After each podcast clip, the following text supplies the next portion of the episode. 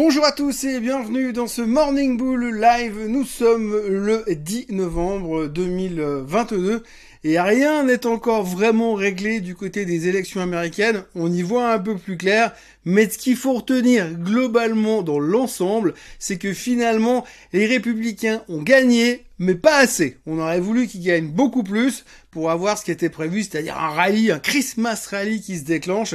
Mais pour l'instant, c'est un tout petit peu une déception. On aurait voulu un truc un petit peu plus violent.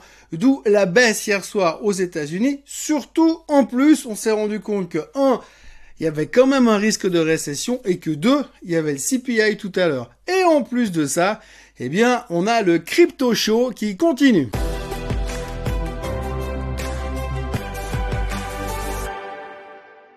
Alors tout d'abord en ce qui concerne les marchés financiers classiques, les trucs de vieux là, enfin les marchés euh, actions, eh bien donc hier, eh bien les Européens n'ont rien fait parce qu'ils les ont comme ça à la peur d'avoir le CPI tout à l'heure cet après-midi.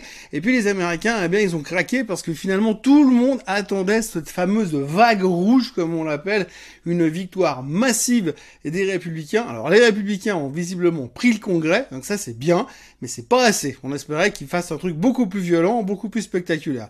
Alors après, est-ce que c'est bien, est-ce que c'est pas bien? En tous les cas, le marché Wall Street attendait une victoire nette et claire explosive et étincelante de la part des républicains, ça ne s'est pas produit. On entend même dire que Trump en sort affaibli. Donc du coup, on se demande ce qu'il va nous annoncer le 15 novembre.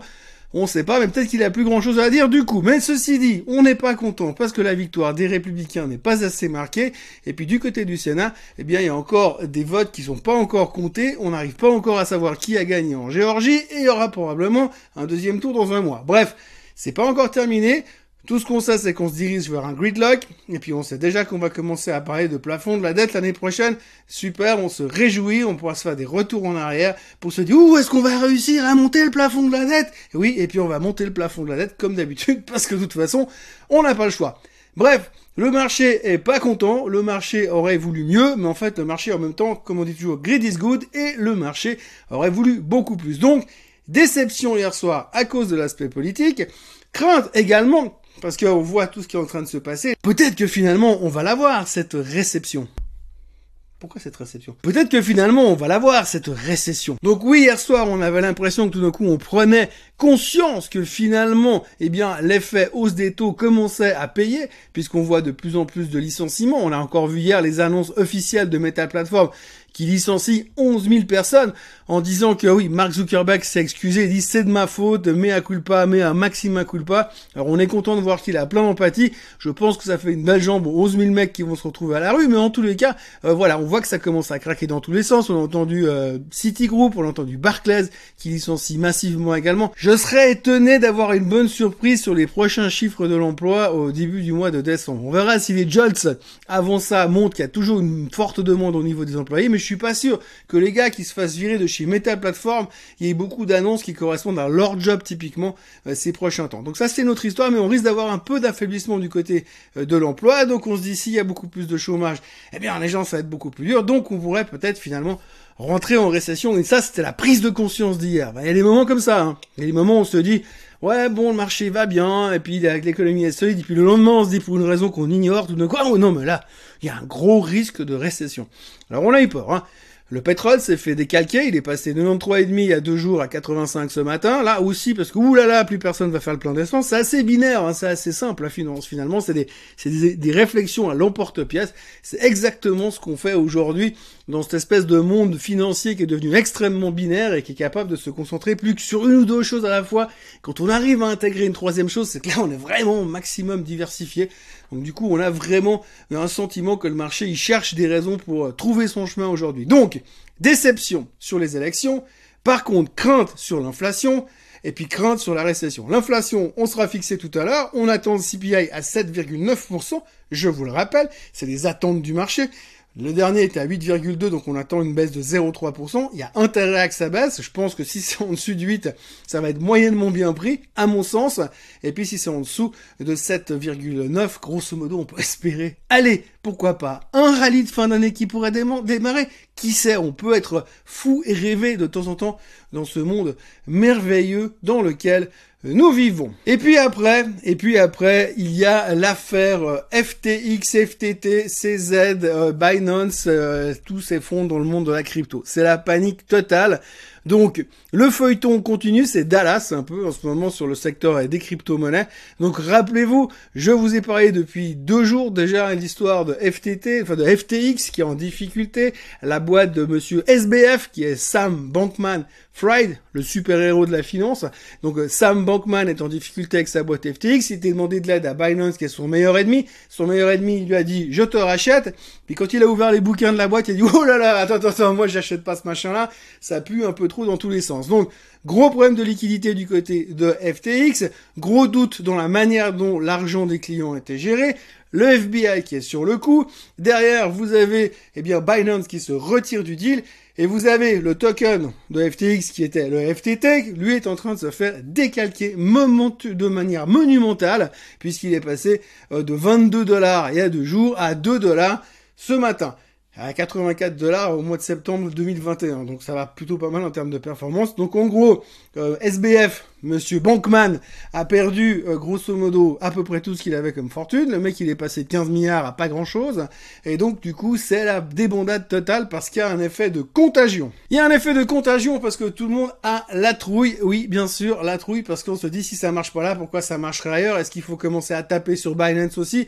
Et quid de Coinbase? Bref beaucoup de doutes dans le monde merveilleux des exchanges de crypto pour l'instant et ça craque à tous les, dans tous les coins. Alors pour l'instant, ce matin, on voit une vague d'investisseurs retail qui viennent racheter le marché pour dire oui, buy the dip, c'est le meilleur moment pour racheter, c'est super.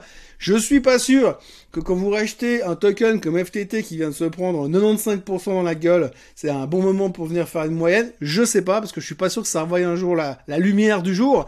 Mais bon, bref, en tout cas, il y en a qui viennent, en tout cas, momentanément, est-ce que c'est ce fameux Dead Cat Bounce?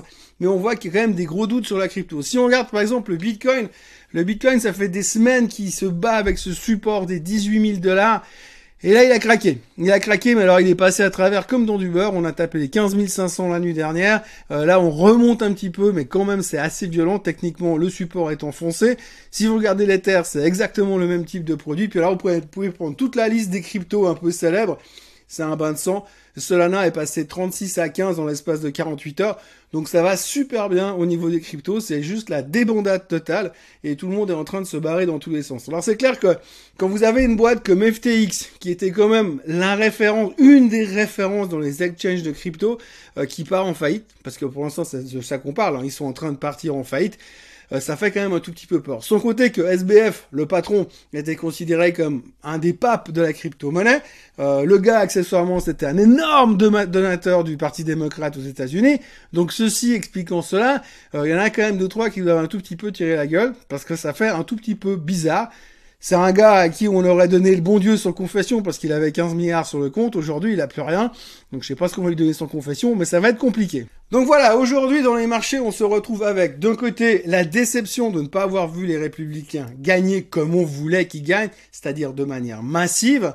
De l'autre côté, on se rend compte qu'on a les chiffres du CPI qui arrivent tout à l'heure. On craint aussi quand même que finalement tout ce ralentissement nous balance en récession. Quand on regarde un petit peu les chiffres globalement, vous regardez certaines études, il y en a qui nous disent il y a 23% de chances d'aller en récession l'année prochaine, dans le courant du premier semestre 2023. Je sais pas comment ils calculent leur système, mais 23%. Et puis là, il y en a un autre qui, visiblement, a un autre système. Il doit pas lire avec les mêmes, les mêmes eaux ou les mêmes mares de café. Je ne sais pas, mais en tout cas, lui, il prévoit 55% de chances d'avoir une récession d'ici le mois de juin-juillet 2023. Donc, grosso modo, on commence beaucoup à parler de récession, et ça, bah, forcément, on n'aime pas trop, on craint un petit peu l'histoire, et le marché un tout petit peu tendu par rapport à ça. Ça, c'est le côté marché classique, et puis de l'autre côté, eh bien, on a cette euh, explosion du marché crypto à la baisse euh, qui fait qu'on se pose beaucoup de questions. On commence à parler, on peut parler carrément de Lehman Brothers 2, de Lehman Brothers en crypto ou euh, peu importe comment vous avez envie de l'appeler, Lehman Brothers 2.0, je ne sais pas. Chose est-il qu'aujourd'hui on craint que tout ça crée une espèce d'effet d'avalanche. Alors pour l'instant, Binance veut se montrer rassurant par rapport à sa solidité à lui. Euh, de l'autre côté, eh bien, on a vu que tout le monde aurait donné le bon Dieu sans confession, comme je le disais tout à l'heure à, FTX. Et puis, il y a encore trois jours en arrière, euh, SBF, donc euh, Sam Bankman-Fried, a publié un, un, article sur Twitter en disant qu'il fallait rester calme, les gars, parce que tout allait bien au niveau des liquidités. Le 7 novembre. Je vous laisse faire le calcul. Trois jours après, le mec, il part en vrille. Et dans l'intervalle, il, encore, il arrive encore à venir nous dire qu'il savait pas vraiment ce qui se passait à l'intérieur de son propre, de sa propre boîte. Alors franchement, ça fout un tout petit peu la trouille euh, et pas mal de gens se posent beaucoup de questions et on sent que le marché est un tout petit peu instable. Néanmoins, pour l'instant, on tient le coup, on s'accroche encore avec une main en espérant que le CPI va nous sauver les fesses. Ça, ça sera tout à l'heure à 14h30 qu'on aura enfin la réponse. Voilà ce qu'on pouvait raconter ce matin. Vous voyez un marché très euh, binaire, pas Binance, mais binaire. Euh, les élections d'un côté, l'inflation au milieu, et euh, FTX, FTT, CZ et Binance de l'autre côté. Moi, d'ici là, je vous souhaite une excellente journée. N'oubliez pas de vous abonner à la chaîne Suisse Côte en français. N'oubliez pas de liker cette vidéo. Et puis surtout, ben, euh, revenez demain, parce que demain, on va parler encore probablement de crypto-monnaie, de pétrole. du CPI, d'inflation, de récession, et puis si ça se trouve, le marché va bouger dans un sens ou dans l'autre. Passez une bonne journée. Bye bye.